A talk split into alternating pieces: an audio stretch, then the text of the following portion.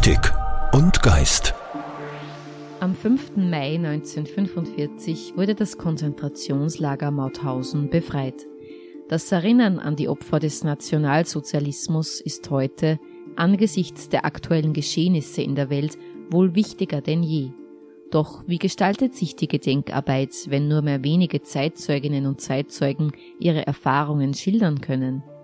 Magistra Gudrun Bloberger leitet die pädagogische Abteilung der KZ-Gedenkstätte Mauthausen und ermöglicht gemeinsam mit ihrem Team tausenden Besucherinnen und Besuchern die Auseinandersetzung mit der Geschichte. Frau Bloberger, warum ist es denn wichtig, an den Holocaust zu erinnern?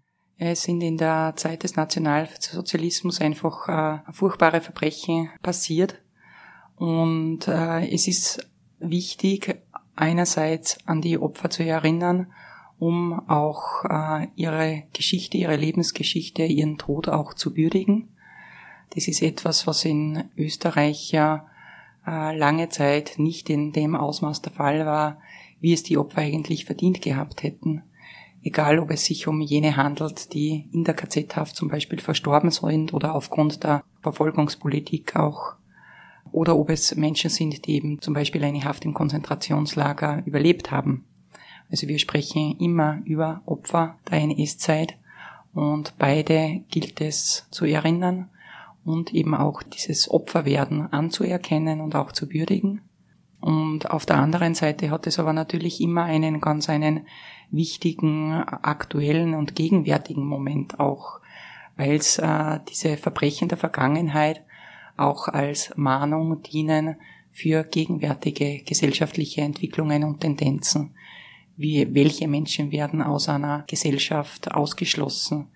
Äh, welche Menschen werden verfolgt? Ja, und das sind wichtige Fragen, die uns zu jeder Zeit eigentlich beschäftigen sollten und wo wir natürlich auch auf Basis der Geschichte des Nationalsozialismus auch eine gewisse Sensibilisierung für aktuelle, gegenwärtige Entwicklungen eben auch mitgeben möchten. Die KZ-Gedenkstätte Mauthausen versteht sich ja vor allem als Gedenkort und Lernort. Genau. Äh, gerade in den ersten Jahrzehnten äh, nach der Zeit des Nationalsozialismus war es überwiegend ein Gedenkort für Menschen, die an diesem Ort Opfer geworden sind oder für Angehörige, die an diesem Ort äh, Menschen, Familienmitglieder, Angehörige verloren haben.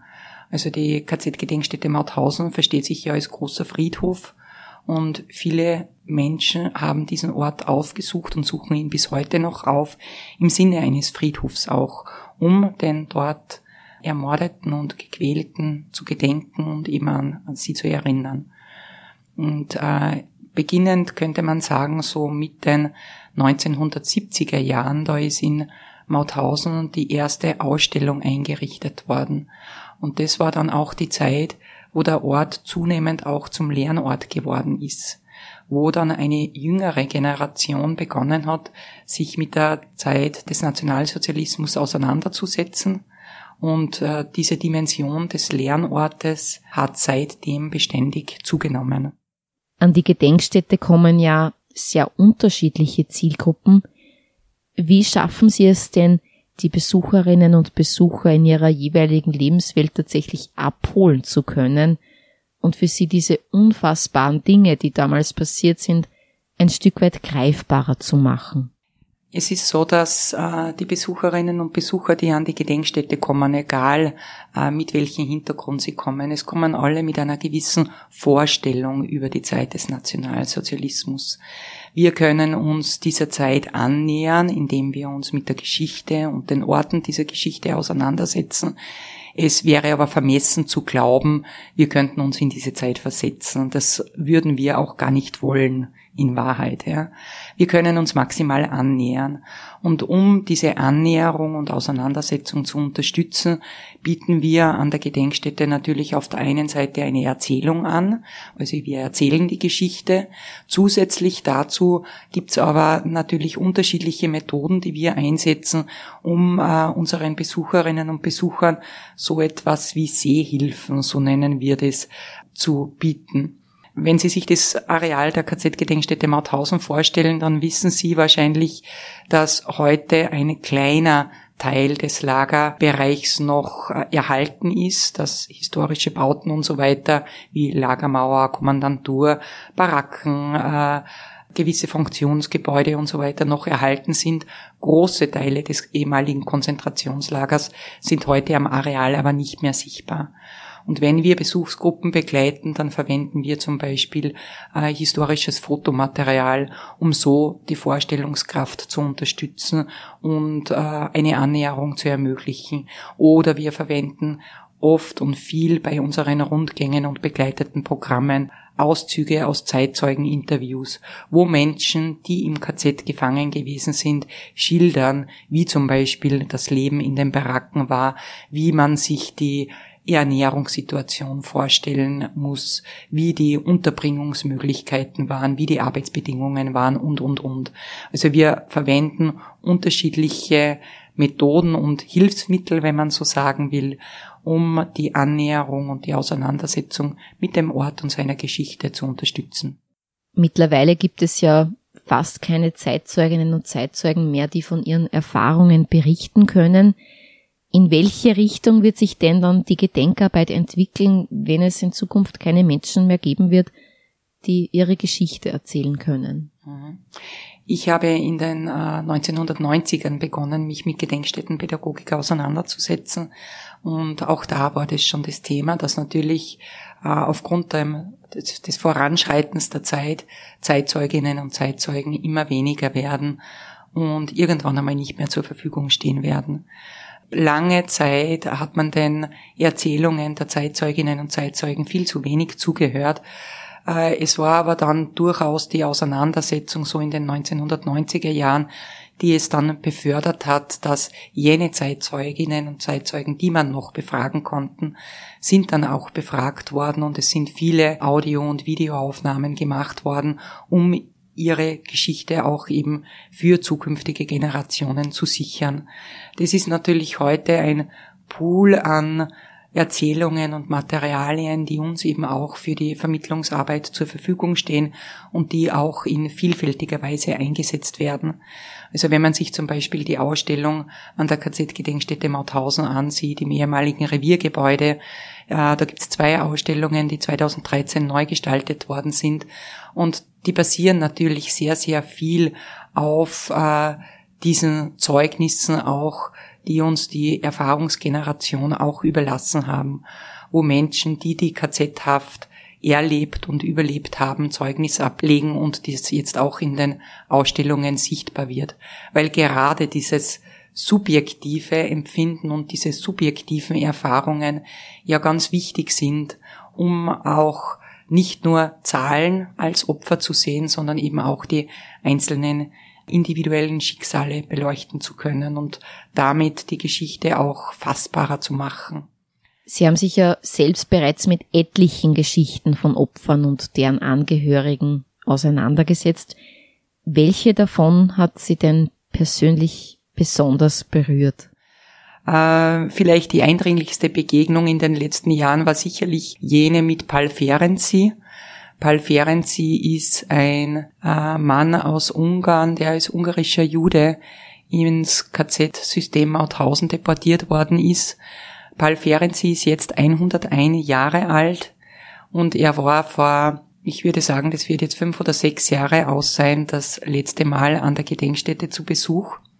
Und es war insofern eine ganz äh, interessante Begegnung, weil der Paul Ferenczi ist an die Gedenkstätte gekommen. Er war nicht angemeldet. Er ist an einen Tag gekommen, wo das Wetter extrem schlecht war, wo es einen totalen Sturm gegeben hat und wir das Areal eigentlich für den Besucherinnenbetrieb sperren mussten aufgrund der Wettersituation. Und dann ist dieser kleine alte Mann mit seinem Sohn vor uns gestanden und hat gesagt, ja, ja, kommt aus Ungarn und er ist Überlebender und er hat in der KZ-Zeit ein Schachspiel geschnitzt und das müsste noch irgendwo an der Gedenkstätte vorhanden sein, weil er das als Leihgabe übergeben hat und er möchte eben sein Schachspiel besuchen. Und er in der Dauerausstellung der Gedenkstätte gibt es ein Schachspiel ausgestellt. Das wussten wir natürlich, aber dieses Schachspiel war in der Ausstellung beschriftet mit Name unbekannt. Ja, also Paul Ferenczi hat irgendwann einmal vor Jahrzehnten dieses Schachspiel an die Gedenkstätte übergeben. Es ist im Laufe der Jahrzehnte aber irgendwann, das können wir heute nicht mehr vorstellen, wann und wo das gewesen ist, sein Name verloren gegangen. Wir wussten, dieses Schachspiel kommt von einem ungarischen jüdischen Überlebenden, aber wir wussten nicht mehr den Namen.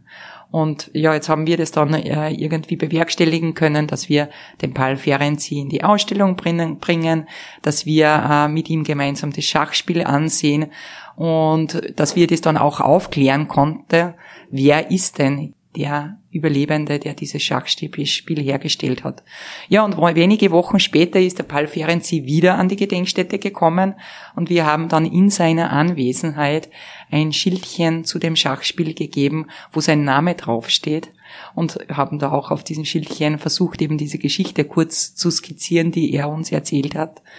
Und seitdem sind wir eben beständig mit Paul Ferenczi in Kontakt und jedes Jahr rund um seinen Geburtstag schreibt ihm das Team eine Karte und wir haben ganz viel von ihm erfahren über die Zeit, die er im Konzentrationslager verbracht hat, wie er diese Zeit auch überleben konnte, wie äh, ja die Lebensumstände im Lager gewesen sind und wie er es trotzdem dann nach 1945 geschafft hat, sich ein Leben, eine Familie aufzubauen, von der er jetzt auch sehr, sehr gut umsorgt und betreut wird.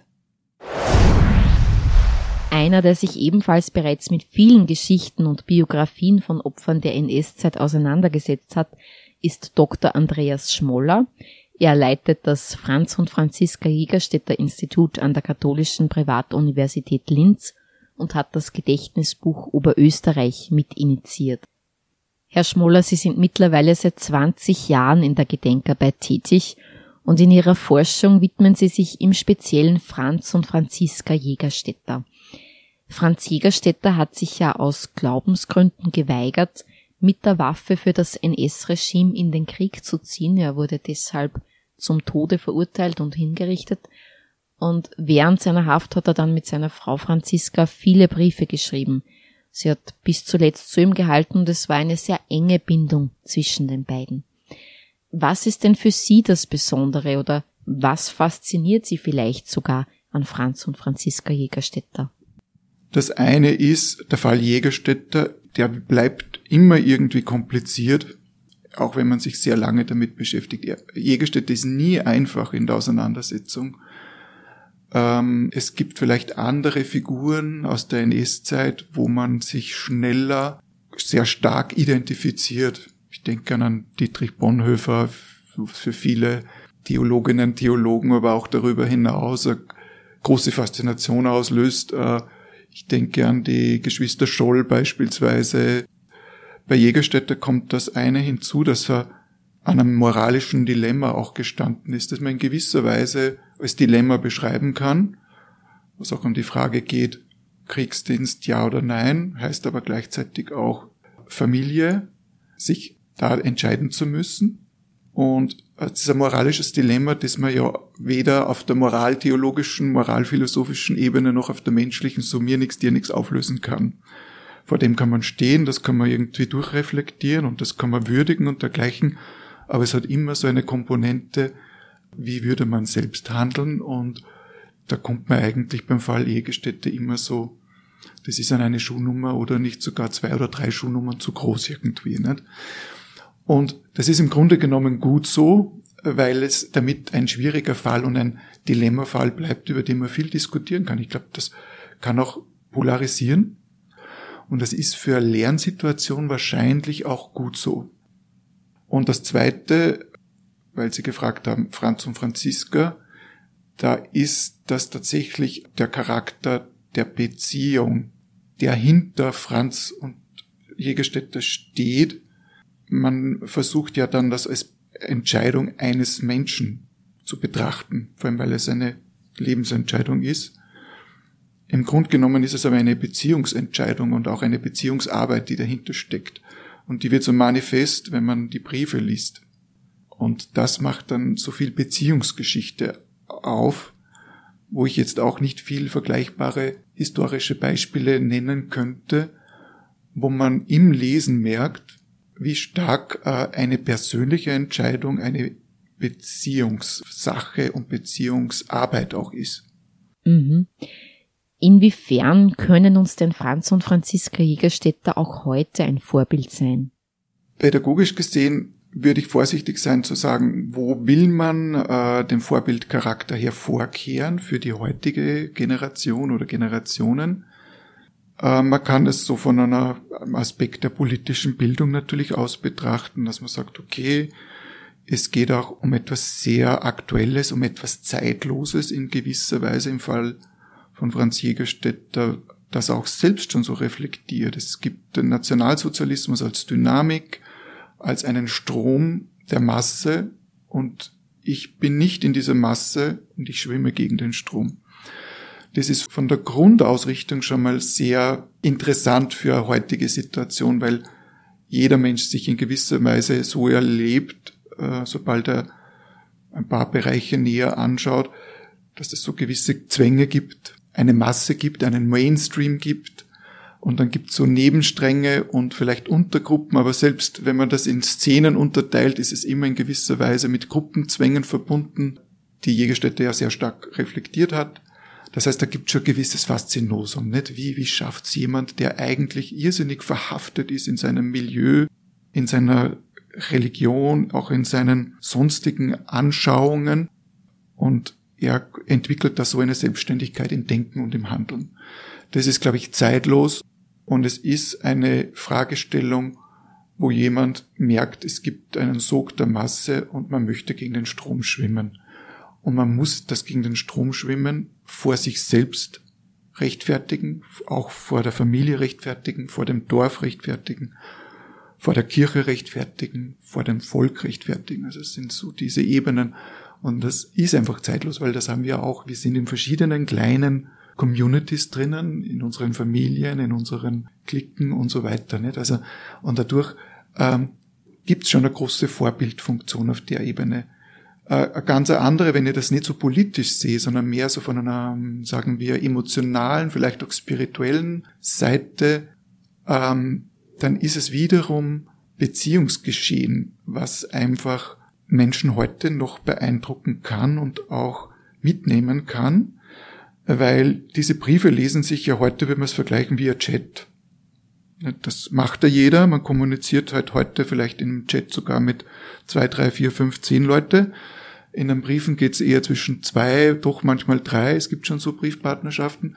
Aber wir sehen da drin, wie auch Gefühle aus, ausgetauscht werden. Und dieses Briefmaterial ist wirklich irrsinnig viel Gefühlsmaterial und Beziehungsmaterial. Und das ist auch in gewisser Weise zeitlos, weil man daran irgendwie einfach ein Exempel kriegt, äh, das einen mitreißt, wie es ein Mann und eine Frau auch geschafft haben, so viel Beziehung füreinander zu sein. Vor allem, wenn man eher denkt, so in unserer Urgroßelterngeneration war das völlig untypisch, dass man überhaupt über Gefühle gesprochen hat oder dass das auch so liebevolle Ehebeziehungen gewesen sind. Und das ist einfach ähm, ein Nachempfinden, das dann auch sehr, glaube ich, eine Inspiration sein kann. Sie haben sich aber noch mit vielen weiteren Lebensgeschichten befasst und unter anderem gemeinsam mit einer Projektgruppe das sogenannte Gedächtnisbuch Oberösterreich ins Leben gerufen. Dabei handelt es sich um eine Sammlung von Biografien von Personen, die im Nationalsozialismus aus verschiedensten Gründen verfolgt wurden oder durch widerständiges Handeln gegen das NS-Regime ihr Leben in Gefahr gebracht haben. Das Spannende daran, die Beiträge werden von Personen gestaltet, die einen persönlichen Bezug zu diesen Menschen haben. Wie ist es denn zu dieser Idee gekommen? Das Gedächtnisbuch Oberösterreich ist ganz am Anfang unserer Institutsarbeit entstanden, so auch durch einen Impuls von Erna Putz, der Jägerstätte Biografin. Und wir haben dann ein Projektteam gebildet mit dem Hintergrund, dass wir so eine Art Langzeitprojekt auch schaffen wollten, wo wir aus dem ganzen Gebiet des Landes Oberösterreich über die Jahre hinweg verschiedenste Biografien verschiedenster Opfergruppen aufnehmen, so Jahr für Jahr, gewisse Anzahl, ähm, mit dem Gedanken, dass es zum einen auch darum gehen sollte, eine Art Partizipation zu ermöglichen für verschiedenste Personengruppen, einmal anders, als man es vielleicht klassisch angehen würde, nicht gleich Richtung Schulen zu denken, sondern an die gesamte Bevölkerung und dadurch so eine Art Netzwerk zu schaffen, ein partizipatives Netzwerk, wo so auf der einen Seite schon auch so die wichtigen Persönlichkeiten, wo jetzt Jägerstätte dazu zählen würde, nicht, wenn man Oberösterreich hört und NS-Opfer würde man da wahrscheinlich relativ schnell bei den obersten Namen Franz Jägerstätter hören. Aber unser Denken war dahingehend, es gibt sehr viele so unbekannte Geschichten und es gibt viele Lebensgeschichten, die gar keine richtigen Lebensgeschichten sind, sondern wirklich so fragmentierte ganz bruchstückerhafte Erinnerungen, die aber sehr viel über Familien aussagen, die versucht haben oder versuchen, die Geschichte einer Großtante, eines Großvaters und so weiter zu rekonstruieren. Und im Gedächtnisbuch findet das dann seinen Niederschlag. Das heißt, die Beiträge sind dann auch so frei gestaltet. Wir haben das ganz frei lassen, dass das Genre quasi offen ist. Man kann einen fiktiven Brief an die Urgroßmutter schreiben, man kann eine historische Recherche machen, man kann einen Essay schreiben, also und dadurch kriegt das äh, ganz unterschiedliche Dynamiken. Mhm. Eine sehr bunt gemischte Sammlung also. Um sich das vielleicht noch ein bisschen besser vorstellen zu können, können Sie da vielleicht an einem Beispiel eine konkrete Geschichte erzählen, die im Gedächtnisbuch Oberösterreich zu finden ist. Ich erwähne vielleicht diejenige, die ich selber bearbeitet habe fürs Gedächtnisbuch bislang und die betrifft ein Opfer der Verfolgung Homosexueller, ähm, Hugo Wall-Leitner, eines Bad Ischlers, der drei Jahre lang im KZ Flossenbürg inhaftiert war und der auch gleich nach der Rückkehr aus dem KZ ein Buch darüber geschrieben hat, das gleich Anfang 1946 erschienen ist. Und es gibt zu ihm außer diesem Buch und der, den darin enthaltenen Grafiken, er war ein Kunstgrafiker, der im Lager Flossenbürg in die relativ privilegierte Situation gekommen ist, als Lagerzeichner eingesetzt zu werden und dort viele Aufträge für das Lager zu übernehmen. Aber außer diesem Erinnerungsbericht und den Grafiken gibt es nichts und es hat sich jegliche Spur von ihm verloren. Aber umso mehr beeindruckt hat mich dieser Bericht, weil er auch von einem eigentlich ja nicht sonderlich gebildeten Menschen, gewöhnlichen Menschen geschrieben worden ist. Ähm, und das Besondere einfach auch war darin, wie, wie sieht man sich in dieser frühen Phase auch als, als Überlebender, als KZ-Überlebender, äh, als Teil einer Masse, die irrsinnig dem Leid ausgesetzt war und selbst man eine gewisse Sonderposition hatte, die dann auch wieder fast ein bisschen mit Schuldgefühlen verbunden ist. Und das schlägt sich dann auch in diesem Bericht nieder. Und das ist eigentlich ja sehr bewegend gewesen. Auch so dieses Denken so, äh, DSS wollte eigentlich uns zu den Schuldigen machen. Äh, Kriminelle im Lager, die eigentlich gestrauchelt äh, sind und die wo man es eigentlich versucht hat, in der Häftlingsgesellschaften Funktionshäftlinge einzuteilen, wo, ähm, wo der einer den anderen übervorteilt und äh, die Häftlinge eigentlich in diese Logik hineinkommen, dass sie selbst irgendwo in gewisser Weise Täter werden, nicht? Und das reflektiert er da auch, nicht? Nein, nicht wir sind das Problem. Äh, es geht auch ein bisschen um seine eigene Vergangenheit. Er war ein paar Mal in, vor, vor Gericht oder wegen kleinen Delikten äh, kleinen Diebstahlsdelikten. Äh, nein, nicht das ist das Problem. Diese Brutalität, dieser Sadismus, das ist wirklich das moralische Problem. Wie wichtig ist denn aus Ihrer Sicht das Erinnern? Für jeden Einzelnen von uns, aber letztlich auch für uns als Gesellschaft? Hm, Erinnerung ist ein zentraler Begriff geworden in der Gedenkstättenpädagogik, auch in der Vermittlungs- Didaktik zur Geschichte des Nationalsozialismus. Es ist eigentlich so eine Kategorie. Die Frage ist, ist es mehr eine Kategorie fürs Lernen oder ist es mehr eine, eine kulturelle Kategorie für eine Erinnerungskultur? Ähm, es gibt da also große Diskussion auch innerhalb der Gedenkstättenpädagogik, die auch sagt, na, ist es das Lernen, ist das Zentrale, das historische Lernen und so das Erinnerungsgeschehen und das viele, die Gedenkrituale, daraus entsteht jetzt kein Lernen. Das sind zwei separate Bereiche. Ähm, und es stimmt in gewisser Weise, weil beim Erinnern geht's auch immer um, äh, eben weil es eine kulturelle Kategorie ist, geht es um eine Gemeinschaft, geht's auch um einen, äh, um ein Gemeinschaftserlebnis, wenn man so will, auch um eine Selbstversicherung bei dem, was man da tut. Warum erinnern wir uns? Ähm, es stiftet Identität in gewisser Weise. Wichtig ist dann die Reflexion, wenn man weiß, Erinnern ist auch immer ein Teil von Identität herstellen, sich einer Identität auch versichern, sei es als österreichische Erinnerungsgemeinschaft, sei es als politische Erinnerungsgemeinschaft, als religiöse Gemeinschaft, je nachdem, wo man gerade vielleicht auch dabei ist. Grundsätzlich ist das Erinnern einmal wertfrei. Also auch in Diktaturen wird erinnert. Da gibt's genauso Heldengedenkveranstaltungen. Das wird heute so gemacht. Der Nationalsozialismus hat das so betrieben. Erinnerungspolitik ist auch eine Waffe in gewisser Weise. Eine Manipulation kann es sein nicht? und dergleichen.